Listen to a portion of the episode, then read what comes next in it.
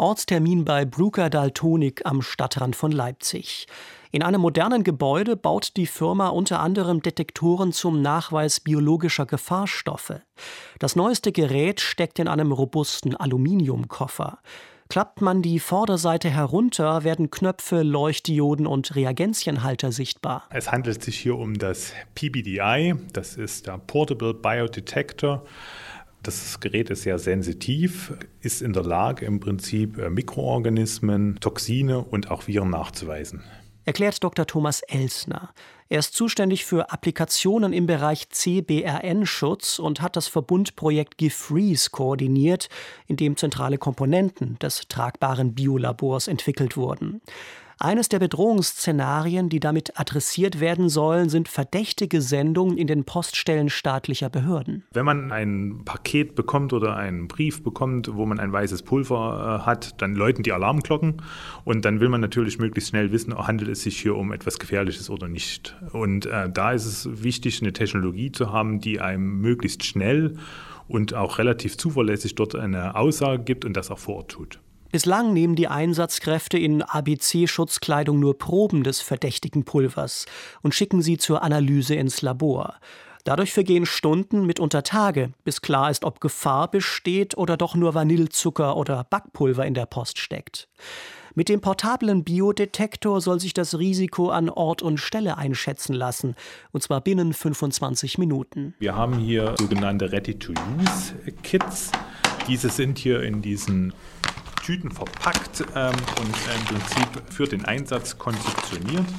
Thomas Elsner reißt silberne Tütchen auf.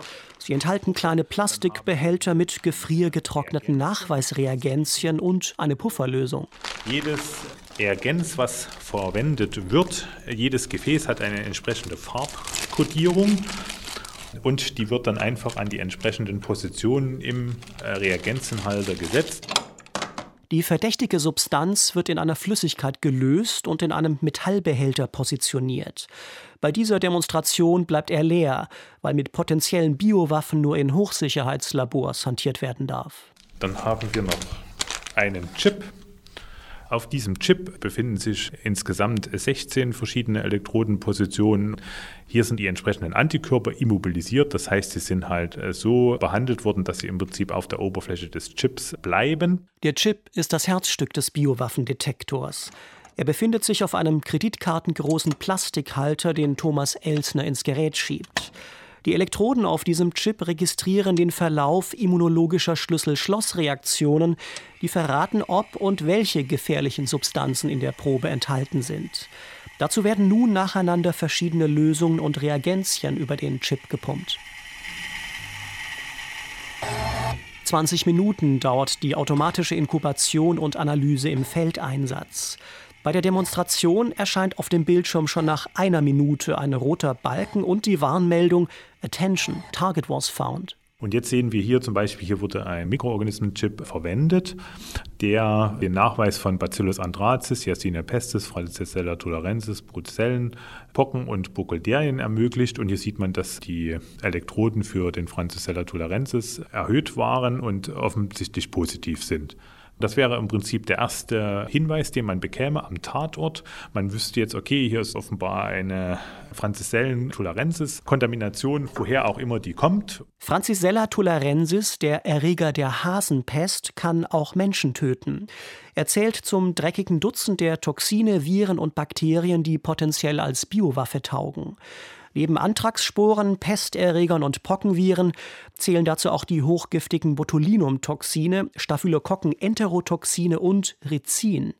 Auch für deren Nachweis gibt es Analysechips mit spezifischen Antikörpern. Das spezielle Design von diesen Chips ermöglicht es uns im Prinzip sehr sensitiv, die Agenzien nachzuweisen. Wir kommen da runter bis in den unteren Nanogramm, zum Teil auch in den Pikogramm pro Milliliter Bereich. Die tödliche Dosis des Nervengifts Botulinumtoxin beispielsweise, die bei durchschnittlichem Körpergewicht rund 70 Nanogramm beträgt, lässt sich so zuverlässig nachweisen. Ist das nun also endlich das tragbare Analysegerät, an dem seit zehn Jahren geforscht wird? Beim BBK, dem Bundesamt für Bevölkerungsschutz und Katastrophenhilfe in Bonn, hält man sich noch bedeckt. Man teste gerade die Produkte mehrerer Hersteller, erklärt Dr. Monika Hermann-Pietsch. Zurzeit laufen noch die Erprobungen und Prüfungen an den Laboren und da werden wir zunächst die Ergebnisse abwarten und dann werden wir weiter entscheiden, wie wir weiter vorgehen und inwieweit wir die Geräte dann beschaffen. Monika Hermann-Pietsch ist dafür zuständig, die etablierten analytischen Taskforces für chemische und radioaktive Gefahrenlagen in die Lage zu versetzen, künftig auch Biowaffen nachzuweisen. Nachdem die portablen Detektoren dafür jahrelang nicht empfindlich, zuverlässig und robust genug waren, sei die Technologieentwicklung nun auf der Zielgeraden, sagt die Biologin.